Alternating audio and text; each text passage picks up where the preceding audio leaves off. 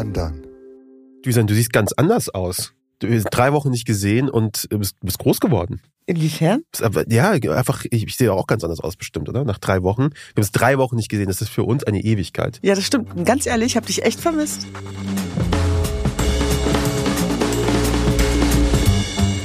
Es ist der 16. Februar 2024. Mein Name ist Kaschrau Beros. Und mein Name ist Düsen Tekal. Und das ist, äh, ja, Tekal und Beros.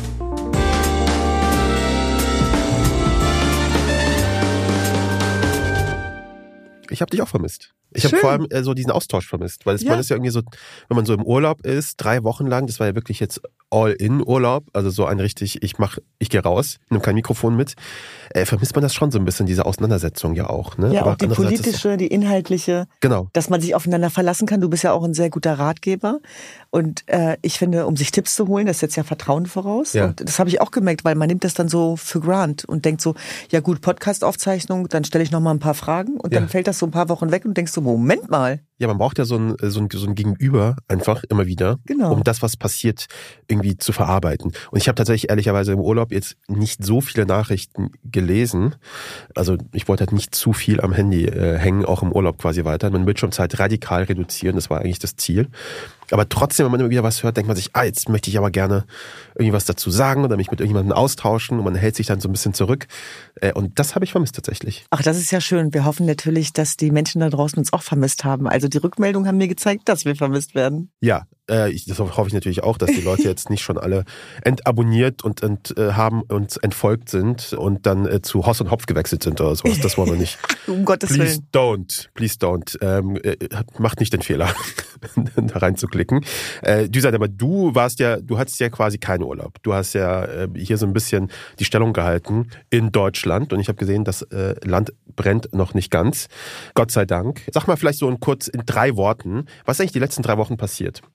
Also es war sehr viel los, vor allem an den Wochenenden und es war wirklich Döp. so. Drei Worte. Das sind, das sind keine drei Worte. Ich, war, ich will drei Worte von dir für die letzten drei Wochen. Sag mal. Ähm, Action, Action, Action. Action, Action, Action. diesen, live auf diesen Tech einfach. Das ist einfach everyday. Action, Action, Action. Erzähl mal, was war so die größte, die größte Baustelle, sage ich mal? Na, was heißt Baustelle? Du, du kennst mich ja inzwischen und im Moment geht's um nichts anderes als äh, ja diese Demokratie zu retten. Auch wenn das sehr groß und sehr pathetisch klingt, aber ich denke schon, dass diese Korrektivrecherchen und der Weckruf letztlich auch Mhm. für die äh, Mehrheitsgesellschaft, die schweigende Mehrheit, die jetzt aufgestanden ist, dass das eine äh, wahnsinnige Chance ist. Und ich weiß, dass es im gleichen Atemzug ganz viele Leute da draußen gibt, die das wieder kaputt reden, so wie das immer im Leben ist, äh, wenn was passiert. Aber wichtig ist wirklich zu realisieren, dass wir keine Zeit haben und dass wir auch nicht warten können. Also weder auf Politik noch auf Wirtschaft, sondern dass wir jetzt auch als Bündnis der Zivilgesellschaft gefragt sind. Und wir sehen ja, dass die Menschen nicht aufhören, auf die Straßen zu gehen. Und da gab es die eine oder andere Demonstration, wo wir auch mit dabei waren und äh, wo ich auch die eine oder andere Rede halten durfte. Und ähm, die letzte war jetzt in München mit äh, Hunderttausenden Münchnern, die dahin gekommen sind. Es war ein Lichtermeer. Und für mich das Besondere war, dass man auch leise laut sein kann. Und das ist vielleicht auch so ein bisschen der Aufstand der Anständigen, der auf jeden Fall noch weitergehen wird. Und ich hoffe natürlich, dass sich das auch irgendwann an den Wahluhren bemerkbar macht. Für mich ist das ja alles ein Wettbewerb, ne? Deswegen frage ich mich, welche, welche Stadt liegt gerade vorne? So von der Anti-AfD-Haltung? Wo gibt's Die, die, ostdeutschen Kleinstädte wo gibt's die natürlich. anständigsten, möchte ich, äh, möchte ich gerne wissen? So zahlenmäßig, würdest du sagen? Oder auch in Ver äh, Relation? Also ich finde es ja nicht nur eine Frage der Zahlen. Natürlich, Doch, die vielen, ausschließlich. die Nur. vielen machen es aus. Aber ich muss trotzdem sagen, dass in den ostdeutschen Kleinstädten jeder einzelne doppelt so viel wert ist als in deutschen Großstädten. Also das Ja. ist ja, das kostet ja nichts. Und was ist uns unsere Freiheit wert? Und ich finde schon in einer Kleinstadt wie Pirna, wo es einen AfD-Bürgermeister gibt, da auf die Straße zu gehen, ist ein riesengroßer Unterschied. Mhm. Und ich glaube, es- darum geht's wirklich, dieses einheitliche Ein Deutschland und nicht nur irgendwie, man, das kennst du selber noch aus den Medien, helles Deutschland, dunkles Deutschland. Also mit, mit solchen Zuschreibungen muss tatsächlich auch Schluss sein. Okay, aber wer ist stärker, Berlin oder München? okay, du kannst es nicht lassen.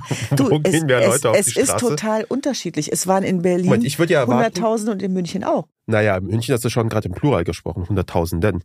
Das heißt, äh, ich frage mich, ob in, äh, sind die Berliner hier äh, stark genug, ne? Also unsere Leute, sind die groß genug auf der Straße? Ich habe irgendwie das Gefühl, die Berliner sind ein bisschen fauler als die Münchner beispielsweise. Es kommt drauf an. Guck mal, es hat, hat geregnet vor zwei Wochen. Das hat die Leute trotzdem nicht abgehalten, auch hinzugehen. Aber ich glaube, wir können es der AfD insofern nicht mehr einfach machen, als dass wir jeden Wähler konfrontieren müssen.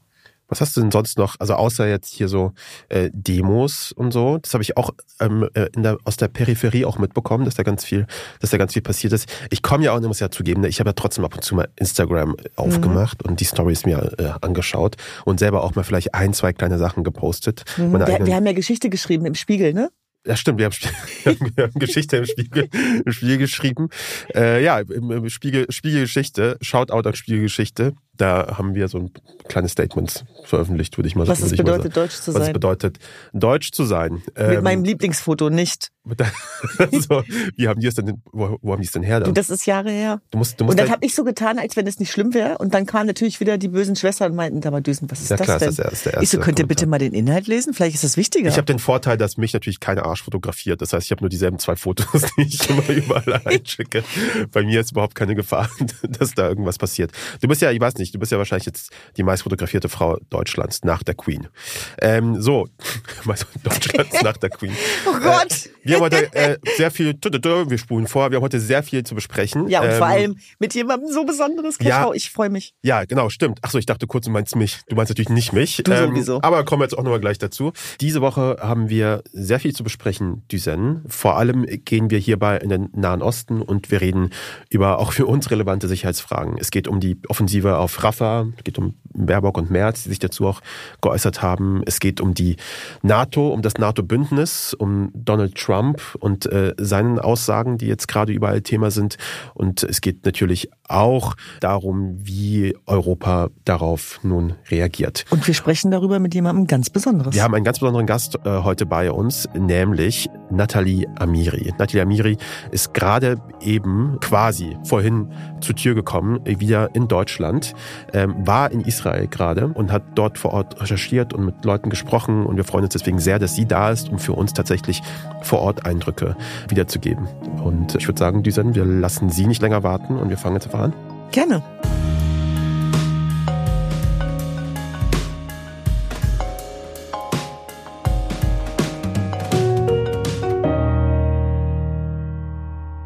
Nathalie, du bist wieder zurück und ich freue mich so. Ähm, seit gestern Nacht aus Israel und ja, gibst uns das erste Interview und wir schicken dir einen ganz lieben Gruß. Ja, ganz, ganz liebe Grüße. Wie war die Reise? Wie war die Reise zurück vor allem dann auch? Boah, wie war die Reise? Ähm, ich habe äh, gestern noch darüber gesprochen, dass man eigentlich nach drei, vier Wochen auf jeden Fall kurz mal wieder rausgehen muss und vielleicht auch schwimmen, den Kopf unter Wasser halten, in die Berge gehen, über ähm, Felder schauen und Freunde umarmen, weil das ganz schön verengt ist hier alles und ganz schön viel Hass da ist und ganz schön viel Auswegslosigkeit und das, das macht etwas mit einem. Ja, ich sehe permanent Bilder von beiden Seiten, tote Kinder in in Gaza. Wir haben da einen, einen Mitarbeiter, Mohammed, der uns ähm, täglich Material schickt. Wir selber dürfen ja nicht rein nach Gaza. Es wäre übrigens, auch wenn es sehr gefährlich ist, aber gerade mein größter Wunsch als Journalistin dort zu sein, weil ich mir fast, ich komme mir teilweise so unfair vor, wenn ich in Israel die Schicksale, die Tragik, das, was hier passiert, so en Detail nacherzählen kann, mit allen Familienangehörigen in ihr Leid gehen kann, in, in, in das Trauma gehen kann. Sie haben die Möglichkeit, mir hier vor der Kamera zu berichten, was in Be'eri, in dem Kibbutz stattfand. Ich war da den ganzen Tag drehen und habe schlimme, schlimme Geschichten gehört über Entführungen durch die Hamas-Terroristen. Immer noch sind Geiseln, über 100 Geiseln in der Hand der ähm, Hamas in Gaza. Die Angehörigen leiden, sie, ihre Familien wurden zerstört. Ihr könnt euch nicht vorstellen, wie sie dort gewütet haben, die Terroristen, wie sie, was sie mit den Menschen gemacht haben. Menschen haben erzählt, dass kleine Babys im Ofen gesteckt worden sind, die Mütter vergewaltigt wurden und dann erschossen. Und ähm, all das höre ich auf der einen Seite und kann aber darüber so im Detail berichten. Und auf der anderen Seite sind es so viel Zahlen. Ja, also 10.000 Tote, 15.000 Tote, 20.000 Tote, jetzt sind es über 28.000 Tote. Das sind Zahlen, die ähm, die Hamas-Behörden melden. Die können wir nicht unabhängig überprüfen, aber in der Vergangenheit haben sie sich immer wieder bestätigt. Insofern ist es ähm, ganz viel, was man hier ertragen muss ähm, indem man über diese Geschichten berichtet, was meine Aufgabe ist und meine Verpflichtung. Und ich bin nicht betroffen, ich bin nicht das Opfer. Meine Familie wurde nicht zerstört, meine Familie wurde nicht abgeschlachtet, meine Familie wurde nicht vergewaltigt. Aber es macht schon viel mit einem. Ich habe die Nächte ganz wenig immer nur geschlafen. Ich glaube, ich habe immer nur drei, vier Stunden geschlafen, weil ich so spät einschlafen konnte und ähm, so früh immer wieder aufgewacht bin, was mir in Deutschland nie passiert. Ich habe eigentlich einen ziemlich guten Schlaf. Natalie, wir kennen uns ja schon äh, viele Jahre und du bist eine sehr erfahrene Journalistin und wir haben darüber gesprochen, auch in den letzten Tagen, wie sehr äh, genau das, was da gerade im Nahost passiert, auch an die Substanz geht. Und ich, ich glaube, dass ich da auch im Namen vieler Zuhörer spreche, dass wir einfach wahnsinnig dankbar sein können dafür, dass du ja auch über die Ambivalenzen berichtest, aber eben auch konkret beschreibst, wie sich das vollzieht vor Ort, weil es ja wirklich so schwierig ist, in diesem Konflikt, diese Parallelität, die Gleichzeitigkeit, aber auch die Unverhältnismäßigkeit darzulegen. Die Bilder aus Rafah gehen gerade um die Welt.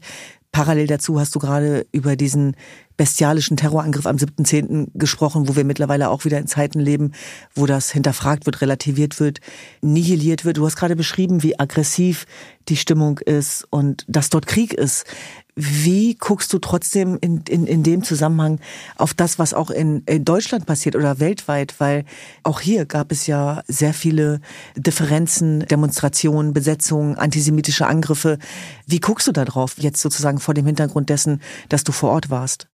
Ich denke, das, was in Deutschland passiert, ist das, was hier auch im Kleinen passiert und auch in Gaza dann passiert, dass sich ähm, schon die meisten immer in ihrer eigenen Blase aufhalten. Ich bin bei Telegram-Gruppen von, von beiden Seiten dabei und ähm, sehe eben immer, wie die jeweilige Seite auf ihr eigenes Schicksal sieht. Und ähm, ich kann jetzt nochmal zurückgehen nach Be'eri. Dort waren ja immer diejenigen, die für Frieden gekämpft haben mit den Palästinensern, die sich eingesetzt haben dafür. Und die haben mir jetzt gesagt, äh, sie haben jetzt keine Kraft mehr, rüberzuschauen. Und ein anderer sagte mir dann in Be'eri, da kommen ganz viele Freiwillige aus dem ganzen Land äh, in diese Kibbuzim äh, nahe dem Gazastreifen. Die liegen ja nur wenige Kilometer von Gaza entfernt der sagte mir, die kommen, also die kommen, um das auszuführen, ähm, um dort ihnen bei der Ernte zu helfen, weil natürlich äh, die Ernte weitergehen muss. Das ist ihre mit Haupteinnahmequelle.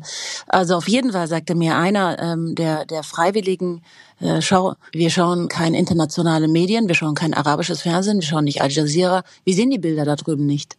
Wir sehen ähm, im israelischen Fernsehen keine Opfer auf der anderen Seite. Wir wollen es nicht sehen und wir, wir, wir wissen nichts über diese andere Seite.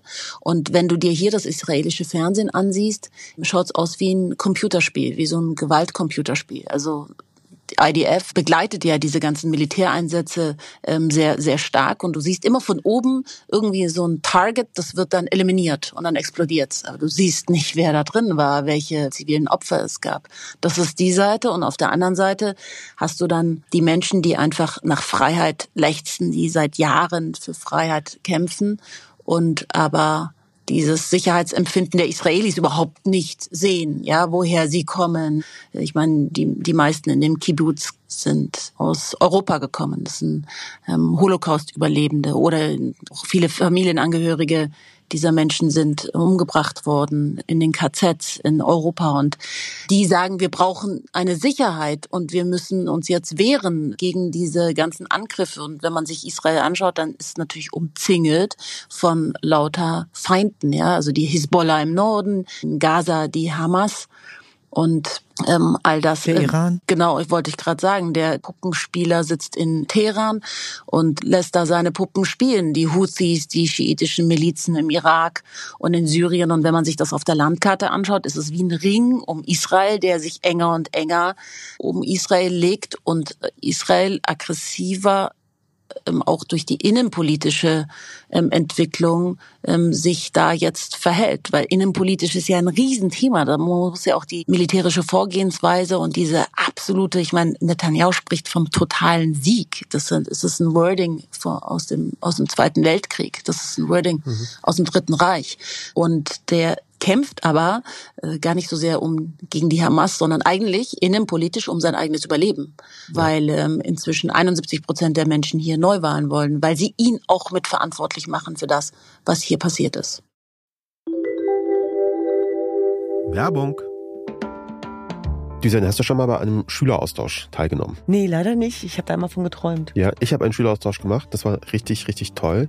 Ich war damals in Thailand und wir hatten auch sogar einmal bei uns zu Hause in Deutschland einen Gastschüler aus Frankreich. Und das war auch eine schöne Erfahrung. Deswegen freue ich mich oder freuen wir uns, dass unser Werbepartner heute Experiment e.V. ist. Experiment e.V. ist Deutschlands älteste gemeinnützige Austauschorganisation und steht seit über 90 Jahren für interkulturellen Austausch und setzt sich seit vielen Jahren für Nachhaltigkeit und Diversität ein und läuft unter dem Motto Austausch für alle. Es gibt also zum Beispiel die Möglichkeit für Leute hier in Deutschland mit Experiment eine Gastfamilie zu werden, für eine internationale Austauschschülerin, für einen internationalen Austauschschüler. Diese Jugendlichen bleiben dann so zwischen drei und zehn Monaten hier und besuchen eine Schule. Und das ist natürlich eine coole, eine gute, eine direkte Möglichkeit, mit Menschen in Kontakt zu kommen, mit denen man vielleicht sonst nicht in Kontakt kommen würde. Ja, das stimmt. Und ich glaube, das ist total wichtig, dass man so ein ganz konkretes, praktisches Angebot hat, weil ich weiß, dass es bei mir damals nicht geklappt hat, weil ich gar nicht wusste, wie und weil es mir zu kompliziert war. Und natürlich auch sehr dankbar, wenn es Leute gibt, die einem dieses Angebot machen. Ob für einen kürzeren oder einen längeren Zeitraum, im Winter oder im Sommer. Es gibt so ein vielfältiges Angebot, Schüleraustausch, Work and Explore, Wildlife, Ferienprogramme, Freiwilligendienst im Ausland. Also alles Mögliche, wirklich ein großes Angebot. Wenn ihr mehr erfahren wollt über Experiment e.V., geht auf www.experiment-ev.de slash Gast. Diesen Link und alle weiteren Infos findet ihr in den Shownotes. Werbung Ende. Du hast gerade Netanyahu erwähnt. Ich glaube, das ist ein gutes äh, Stichwort, weil du warst gerade in Israel. Deswegen ist es gerade so interessant für uns, auch deine Perspektive drauf zu hören. Vor gerade, ich glaube, eine Woche oder so hat ja Netanyahu der Armee den Befehl erteilt, eine Offensive auf Rafah vorzubereiten. Laut Netanyahu ähm, die letzte Bastion der Hamas, in der sich vier bewaffnete äh, Bataillone angeblich aufhalten sollen. Die Offensive ist laut Netanyahu notwendig, um Israels Ziel in diesem Krieg, nämlich die Zerstörung, die Auslöschung Hamas ähm, zu erreichen. Du warst jetzt da. In Rafah leben, also in Israel warst du jetzt. In Rafah leben knapp 1,5 Millionen Menschen da im Süden äh, Gazas und ähm, sind ja auch quasi dahin geflohen vor den Raketen anderswo im Land. Wie hast du das da aufgenommen jetzt, als du dort warst? Vielleicht von beiden Seiten diese, diese Nachricht, dass das jetzt nun passieren soll. Also bleiben wir mal auf der palästinensischen Seite, denn da ist das Leid gerade massiv. Also man muss mhm. sich mal vorstellen, du sagst 1,5, wir sagen so 1,4 Millionen, auf jeden Fall unglaublich viele Menschen, die mhm. teilweise schon zum vierten Mal umgesiedelt sind, ja, mit ihrem Hab und Gut. Und das Hab und Gut beschränkt sich dann teilweise, ähm, ich habe Bilder gesehen auf ein paar Holzstücke, die sie noch mitnehmen, um vielleicht dann für Feuer zu sorgen, ja. Also mhm. die humanitäre Katastrophe gerade dort, der Hunger, den sie jeden Tag erleiden, weil einfach die Hilfslieferungen auch viel zu wenig ähm, in, in, nach Gaza kommen, ist katastrophal. Und die Menschen sind so verzweifelt, weil jetzt nochmal von dieser 1,4 Millionen Zahl, die wir wieder hören, runterbrechen auf das einzelne Schicksal. Du bist eine, eine Mutter mit drei Kindern und vielleicht ist dein Mann schon tot oder er ist auch noch am Leben und du hast ein kleines Zelt und da sitzt du jetzt in diesem Zelt und es hat heftig geregnet in den letzten ähm, Wochen hier in der Region und dann sitzt du in diesem Zelt und hast schon nichts mehr. Und dann sagen sie dir, und jetzt musst du nochmal weiterziehen, weil eigentlich ist es hier jetzt auch nicht mehr sicher. Und davor wurde ja immer gesagt, Rafah ist sicher. Und jetzt muss man sich vorstellen, jetzt soll es eine Umsiedelung geben, all dieser Menschen, die da Schutz gesucht haben im Süden, aber wohin? Ja, und mhm. ähm, das, man muss sich das vorstellen, wie man muss jetzt München umsiedeln, also von der Menge. Es sind einfach unglaublich viele Menschen, die müde sind, die sagen, wir können nicht mehr. Wir sind müde, von einer Stadt zur nächsten geschickt zu werden. Und wir, bitte helft uns, ja. Wir müssen diesen Krieg, bitte, bitte beendet diesen Krieg Welt. Das sind wirklich Hilferufe aus Gaza heraus. Und das ist, ähm, das ist extrem, wenn du auf der anderen Seite dann wieder stehst und hörst, wie es heißt, wir müssen die Hamas eliminieren. Wir müssen den militärischen Druck aufrechterhalten, auch um die Geiseln ähm, freizulassen. Aber um die Geiseln geht's Netanyahu nicht. Das wird ihm hier jeden Tag von den Angehörigen der Geiseln vorgeworfen. Es mhm. geht ihm darum, die Hamas zu eliminieren. Aber da ist ja wieder die große Frage, Hamas eliminieren, Hamas zerstören, was bedeutet das? Ja, also mhm. das ist ja eine Denkweise, es ist ja eine, eine Ideologie. Eine Ideologie, die die Hamas innehat. Und da wieder einer in Berry, der mir sagte, was ist unsere Strategie? 20, 30.000 Terroristen zu zerstören oder zu töten. Wir sehen die Saat für neue Terroristen. Und zwar doppelt so viele. Denn die Menschen in Gaza haben ja gar keine Alternative gerade. Vielleicht spricht man in Europa oder in Amerika darüber, the day after Strategie. Aber die gibt's überhaupt nicht. Es gibt kein Day after, nachdem dann dieser Krieg gegen die Hamas beendet wird, vielleicht in ein paar Monaten, weil ich gehe davon aus, dass es noch lange dauern wird, weil die Hamas-Kämpfer verstecken sich ja in den Tunneln und die ziehen immer unter diesen Tunneln mit, wie es ist ein Riesentunnelsystem, mit dorthin, wo die Bevölkerung ist, weil die, das ist ja Teil dieser Kriegsführung, dass sie die Bevölkerung als humanitäre Schutzschilder benutzen. Und ich glaube, das ist ganz wichtig, was du gerade sagst, dass die Hamas sozusagen diese Zivilbevölkerung, die palästinensische, als Schutzschilder benutzt und dass es der Hamas scheißegal ist, was mit den Millionen Zivilisten passiert. Und ich glaube, das Natürlich, hat sich inzwischen vermittelt. Genau. Die Frage ist nur die moralische Frage ähm, ist uns das auch egal. Aber die Frage ist ja, bei allen militärischen Zielen, die du gerade auch beschrieben hast, wie geht das weiter? Beziehungsweise wo ist da ein Lösungsansatz erkennbar? Und wie schaffen wir es, auch wenn das eine große Frage ist, äh, Gaza neu aufzubauen ohne Erstarken von Hamas-Strukturen? Hm, Ösen, danke für diese Frage. Ich kann sie überhaupt, also die ist wirklich, Ich kann sie ehrlich gesagt auch nicht beantworten. Das ist verdammt schwer. Also ich meine, heute beginnt ja die Münchner Sicherheitskonferenz und eines der Hauptthemen wird sein, eben den Tag nach, danach für Gaza zu besprechen. Aber von israelischer Seite kommt da auch kein Vorschlag. Insofern ist es auch schwer, darüber zu sprechen, ohne die Israelis. Ich kann sie nicht sagen. Ich kann dir nur sagen, dass aus meiner Erfahrung, wenn die ähm, Menschen in Gaza keine Alternative bekommen, das nehmen müssen, um zu überleben, was sie vor sich haben. Und es wird die Hamas sein.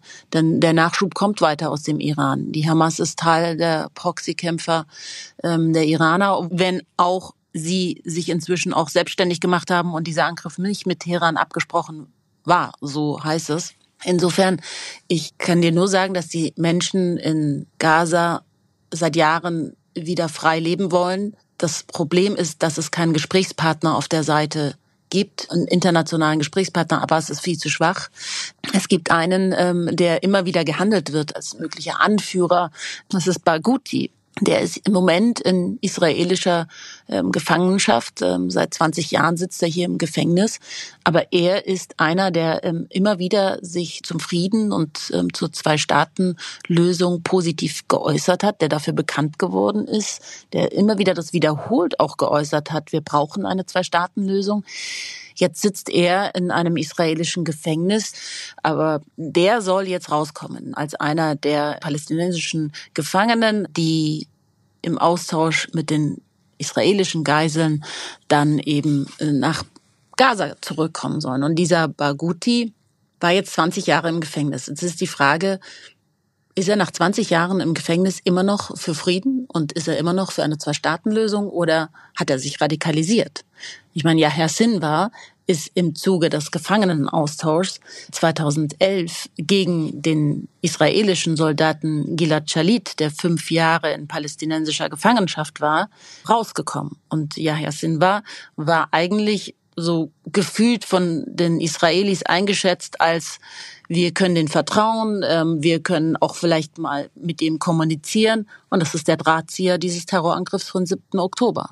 Und da ist die, groß, die Diskussion in Israel groß, lassen wir jetzt wirklich diese palästinensischen Gefangenen frei, die dann wieder potenzielle Drahtzieher für Terrorattacken gegen Israel sein können. Nathalie, mich würde noch zum Schluss dieses Themenblocks noch deine Einschätzung interessieren zu der ähm, Reaktion eben aus Deutschland eben auch darauf. Zum einen, wir haben ja Baerbock, die ja irgendwie auch ganz klar auch eigentlich das angeführt hat, was auch du angeführt hast. Sie hat von 1,3 Millionen Menschen dann wiederum gesprochen, dass es um den Schutz eben dieser Menschen auch geht und um das Leid dieser Menschen, die jetzt auch quasi hin und her geschoben werden. Und auf der anderen Seite Friedrich Merz, der ja auch gerade zu Besuch gewesen ist dort und gesagt hat, die israelische Regierung und die israelische Armee tun nach meinem Eindruck alles, um die Zivilbevölkerung dort ähm, zu schützen. Das ist kein Angriff auf Rafah, sondern das ist eine weitere Bekämpfung des Terrorismus in dieser Region. Ich würde da deine, deine Einschätzung interessieren dazu, vor allem eben zu äh,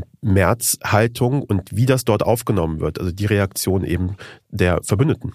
Also zunächst muss ich, glaube ich, mal sagen, dass die deutschen Verbündeten vielleicht ganz gut sind, so zu haben als Verbündete in Gedanken, aber Deutschland hat hier keinen Einfluss auf die Region. Also Deutschland wird nicht jetzt als Verhandlungspartner wahrgenommen für eine Zwei-Staaten-Lösung oder in Bezug auf den auf einen Geiseldeal oder ähm, überhaupt als ein Wortgeber, der jetzt hier wirklich für Entscheidungen sorgen könnte. Überhaupt nicht. Also auch die Außenministerin war jetzt zum fünften Mal in Israel und man trifft sich mit ihr, aber im Grunde genommen sagte gerade ein Interviewpartner, Daniel Gerlach war es in den Tagesthemen, sie will halt einfach dabei sein und ähm, that's it. Ja, also es ist eher für innenpolitische Zwecke. Insofern, was hier jetzt wer sagt von deutschen Politikern, ist in Israel nicht ausschlaggebend. Ausschlaggebend ist, was die Amerikaner sagen. Ausschlaggebend ist,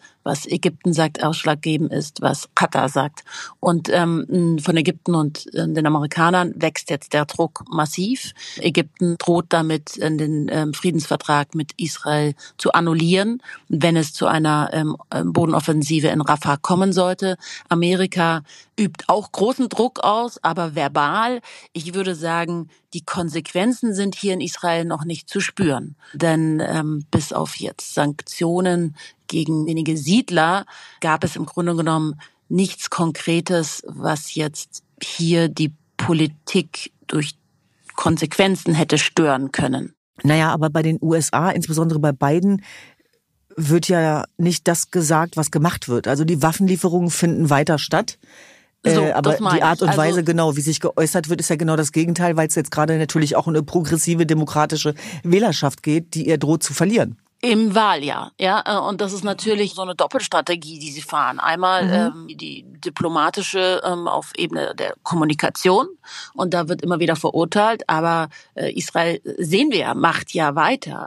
Ich glaube, das ist auch gerade jetzt auch ganz schwierig aus dieser Nummer mehr oder weniger hier wieder rauszukommen. Das ist jetzt quasi all or nothing nach dieser fast schon totalen äh, Zerstörung Gazas. Ich meine, da gibt's ja keine Orte, in die Leute tatsächlich zurückkehren können. Also zurück in Schutt und Asche leben ist ja jetzt auch kein Lebensmodell. Also da gibt's ja auch keine Perspektive ja auch für die Bevölkerung, die da hin und her geschoben wird. Was sollen die da jetzt noch äh, jetzt noch machen und da jetzt mittendrin aufzuhören? Ich habe irgendwie das Gefühl, dass Netanyahu da jetzt versucht, irgendwie noch einen großen Win quasi für sich einzubuchen, zum Beispiel eben den palästinensischen Anführer noch zu bekommen, um das quasi vielleicht intern als ein Kriegsziel irgendwie zu formulieren, weil das ist dann etwas, was man Leuten irgendwie zeigen kann, weil er auch in einer sehr geschwächten Position ist.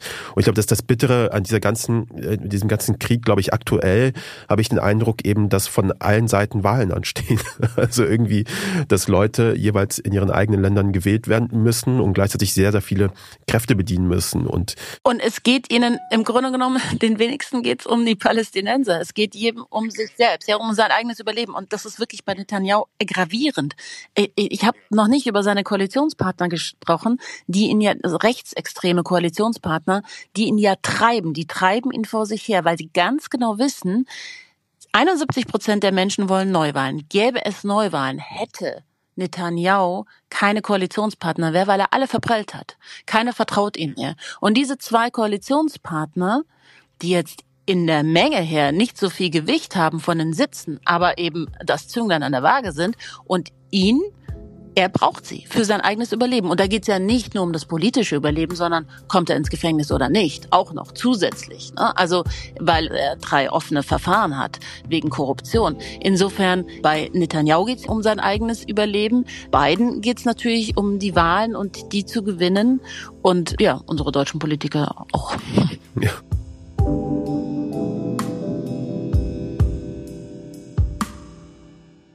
Es ist, glaube ich, ganz gut, dass du da bist, Nathalie, hier bei uns in der Sendung, weil wir würden gerne noch über ein Thema sprechen, was gar nicht so irrelevant ist, auch in diesem Zusammenhang. Weil wir reden ja gerade die ganze Zeit über Sicherheitsfragen und über kommende Eskalationen potenziell. Ein entscheidendes Thema sind die USA wieder gewesen, vor allem Donald Trump. Der hat während einer Rede von einem Gespräch mit einem NATO-Mitgliedsstaat gesprochen und da hat er erzählt, dass sein Gesprächspartner ihn gefragt habe, nun, Sir, wenn wir nicht gezahlt haben und wir von Russland angegriffen werden, würden Sie uns beschützen? Und darauf habe Trump geantwortet, nein, ich würde euch nicht beschützen.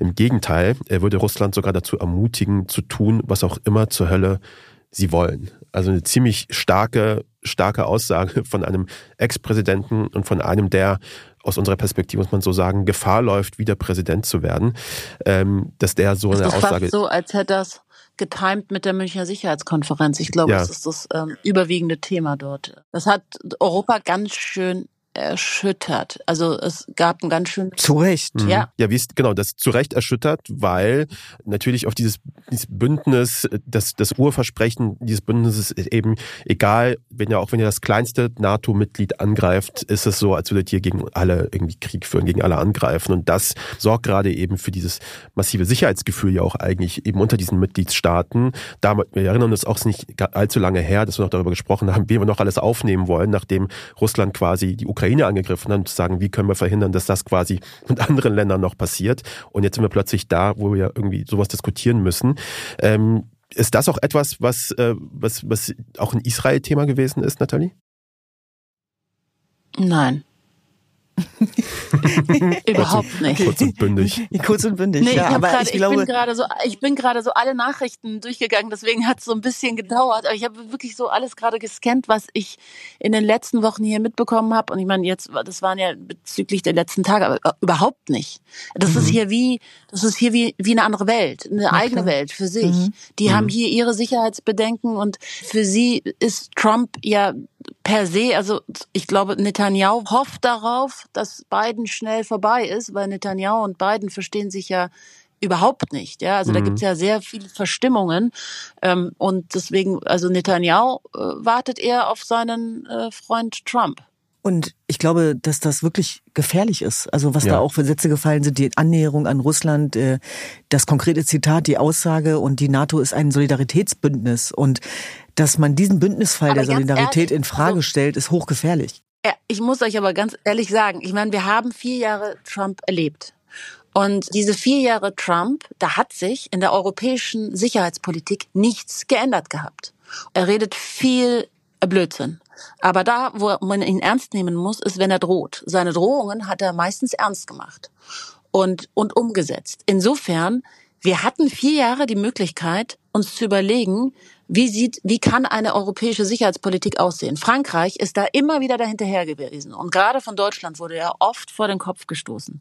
Und ich frage mich, wie können wir uns naiv und blauäugig darauf verlassen, dass in Amerika immer wir einen Partner zur Seite stehen haben. Wir haben es einmal schon vier Jahre erleben können. Dann ist vier Jahre nichts passiert und es sind weitere vier Jahre nichts passiert. Und jetzt sind wir wieder hoch. Was ist denn da jetzt passiert? Jetzt sind wir wieder so routinemäßig überrascht. Das kann doch nicht sein, dass wir immer erst, wenn die Krise direkt vor unseren Augen ist, in Bewegung kommen.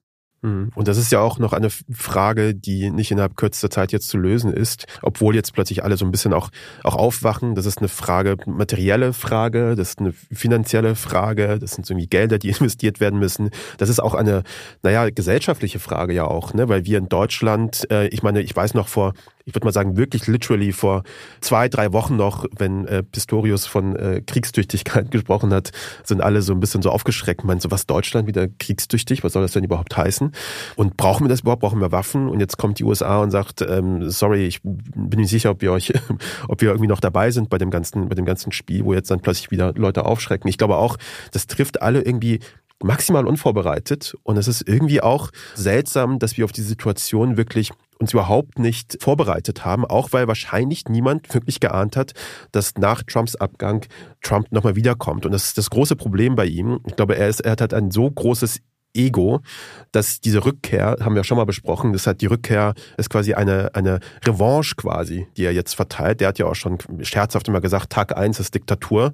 Das heißt, da so, wird er sich erstmal auf ja. einen, all seinen Feinden rechnen. Testet er mal Diktator, ne? Für einen Tag. Für einen so. Tag Diktator ja. sein und viele lachen darüber, aber ich glaube, er meint es halt durchaus ernst. Wenn er zurückkommt, ist er halt wütend, weil auch verprellt, äh, weil sich nicht nur die amerikanischen politischen Feinde quasi gegen ihn gestellt haben und ihn versuchen jetzt natürlich irgendwie zu verklagen, was weiß ich was, sondern natürlich auch die Weltgemeinschaft sich so sehr gefreut hat, dass er weg war, äh, dass sich sämtliche Politiker ja auch sehr öffentlich quasi ja auch gegen ihn gestellt haben. Und dann kommt er zurück und ich glaube, er rächt sich eben nicht nur auf regionaler Ebene in den USA, sondern eben auch auf internationaler Ebene.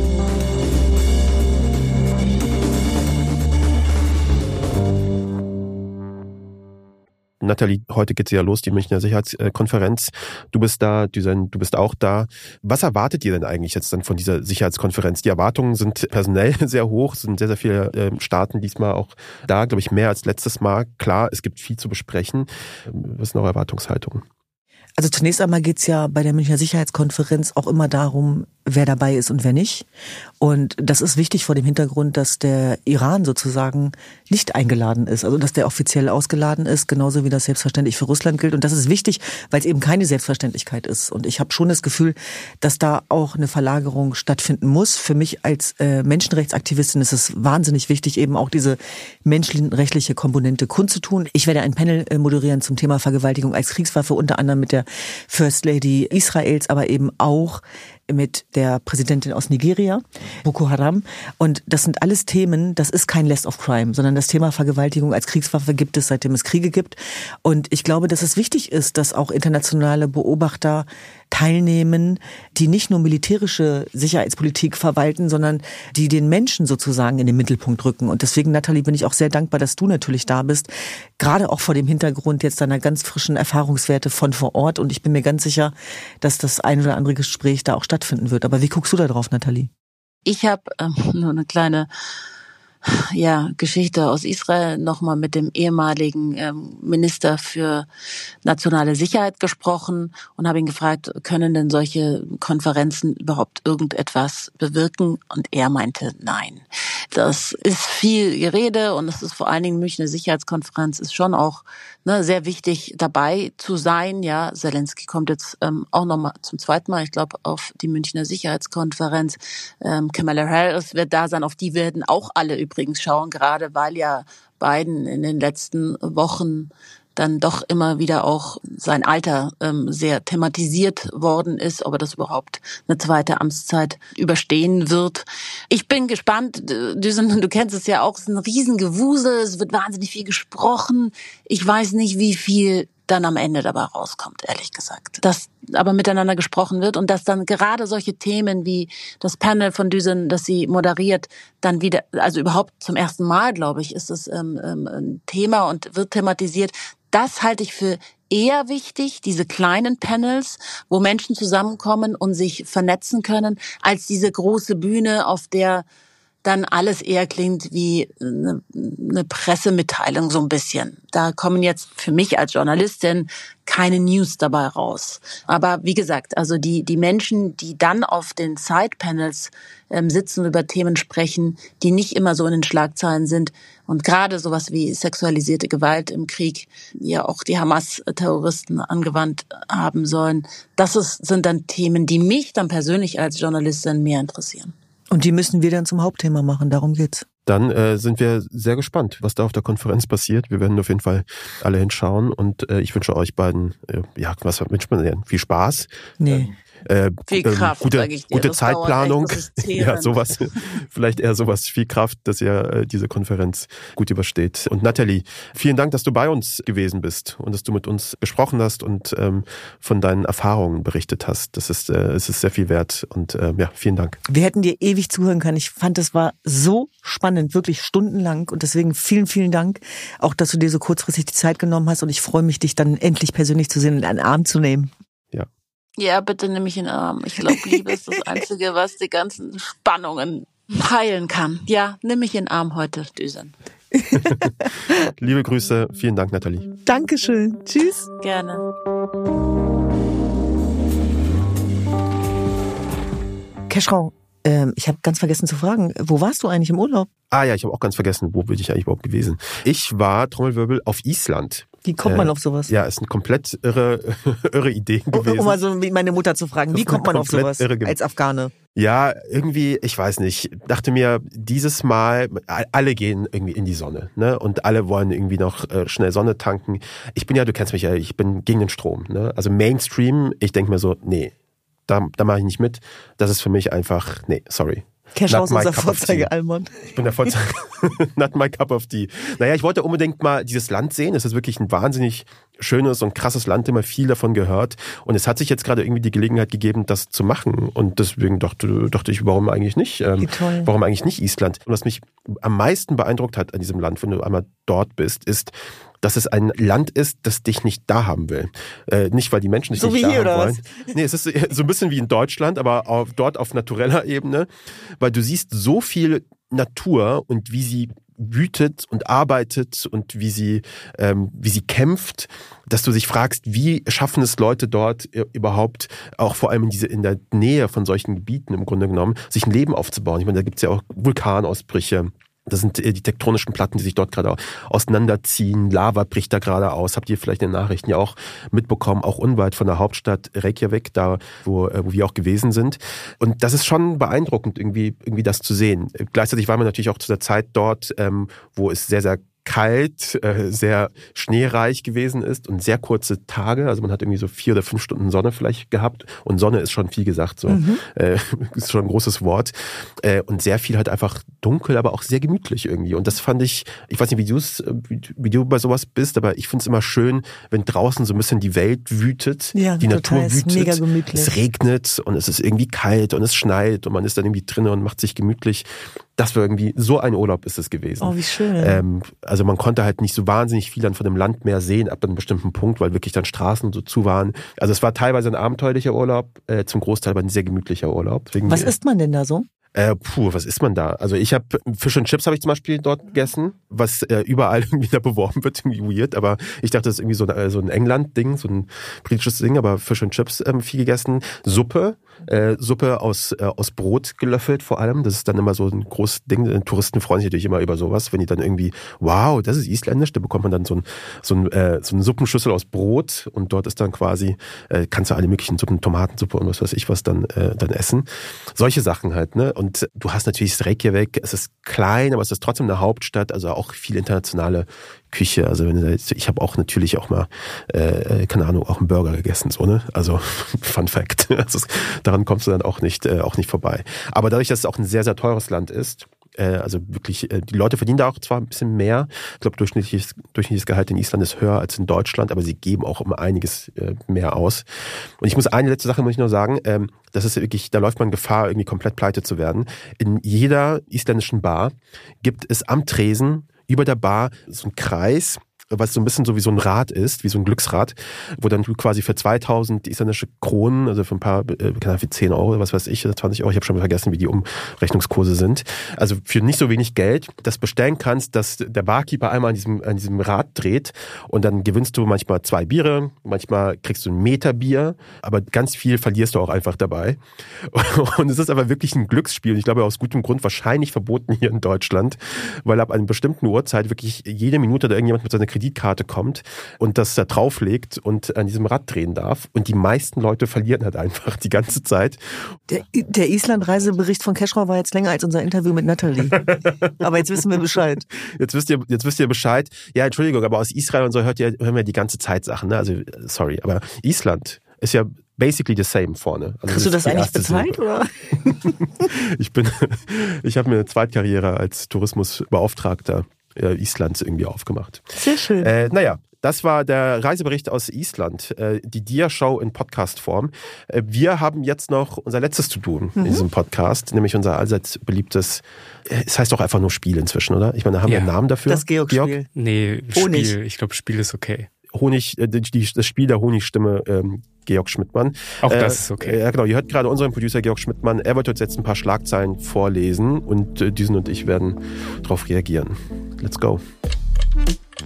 Wiederholungswahl in Berlin, kleiner Dämpfer für die Ampelparteien. Du warst ja jetzt hier, ne? Also ich habe die Wahl Ja, ja genau. verpasst. Also, also die, die Grünen haben leicht zugelegt, die äh, CDU, leider auch die AfD. Kurze Zusammenfassung. Passend zu der äh, jetzt gerade gestarteten Berlinale in Berlin.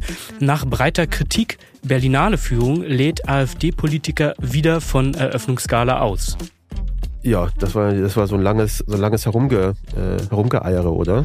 Also ich, es war klar, dass die ausgeladen werden, Ja. aber es war auch wichtig, dass es Theater gab, weil eigentlich war es ja dann doch nicht klar. Ja. Sprich, dass sozusagen dieser Widerstand da, dazu geführt hat. Und das zeigt, wie man mit der AfD umgehen muss. Ganz Ja. einfach. ja, ich glaube, fand auch, Also danke an jeden einzelnen Künstler da draußen. ja, ich fand auch die Berlinale hat auch ein gutes Statement dann da äh, Ja. rausgeschickt. Insofern alles gut gegangen. Angriff auf jüdischen Studenten in Berlin.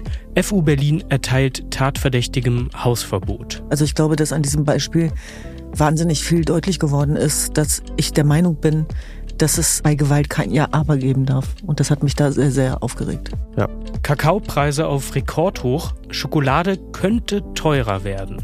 Sollte auch teurer werden. Schokolade ist gefährlich. Äh, komischerweise reizt mich null. Ich würde immer die Chips, ich würde immer die Chips vorziehen. Oh, es gibt so gute Schokolade. es gibt so gute nee, auch das aus ist mein Island. größtes Glück, glaube ich, dass keine Schokolade mag. Ich habe Schokolade als Geschenk mitgebracht, Leuten. Ich habe äh, die Hälfte schon selber verzehrt. Muss ich Finde ich ganz sagen. komisch. Also was hat man davon?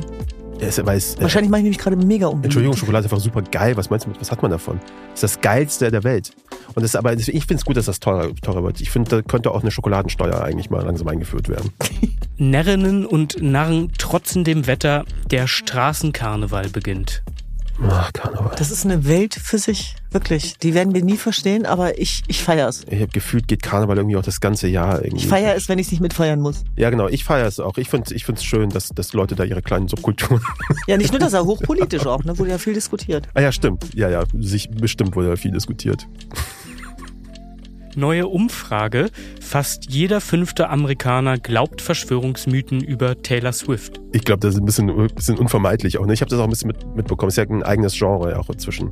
Genre für sich irgendwie mich Vermutungen über sie anzustellen, weil sie auch gerade die gefährlichste Frau der äh, Vereinigten Staaten ist. Ne? Also wenn die sich jetzt mal so langsam politisch äußert zu den Wahlen, äh, die Republikaner drehen jetzt schon so am Rad. Deswegen entstehen ja Verschwörungstheorien. Also Taylor Swift macht mir weniger Angst als Trump. weil sie ihn gefährlich, weil sie ihn gefährlich. Nee, mir auch. Trump macht sie mehr- macht, Genau. äh, macht Angst. Er hat gerade sogar behauptet, er habe Taylor Swift groß gemacht. er verbreitet seine eigenen Verschwörungstheorien. Männer. Männer. Politischer Aschermittwoch. Söder bleibt beim grünen Feindbild. Ja, noch so. Also ich kann mich noch da. daran erinnern, wie er die Bäume umarmt hat. Was ist denn da passiert? Ja, ist er, das, er erstmal Söder, sieht, Entscheide dich. Söder sieht erstmal auch selber auch aus wie ein Baum, ehrlicherweise. Das hast Äh, du jetzt gesagt. das ist, eine, er ist auf jeden Fall so, ein- so ein Baum und der, no, so, no surprise there. Statistisches Bundesamt. Menschen in Deutschland heiraten immer später.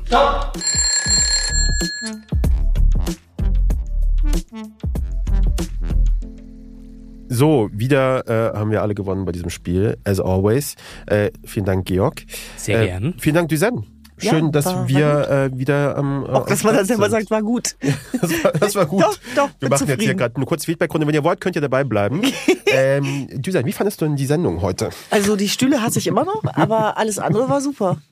Ja, die große Stuhlfrage. Nein, jetzt mal ganz im Ernst. Also Nathalie Amiri ist einfach unglaublich, unglaublich. Und ich glaube auch gerade, weil sie so reflektiert ist und ähm, ja selber auch immer nachdenkt, während sie spricht, äh, war sehr wertvoll.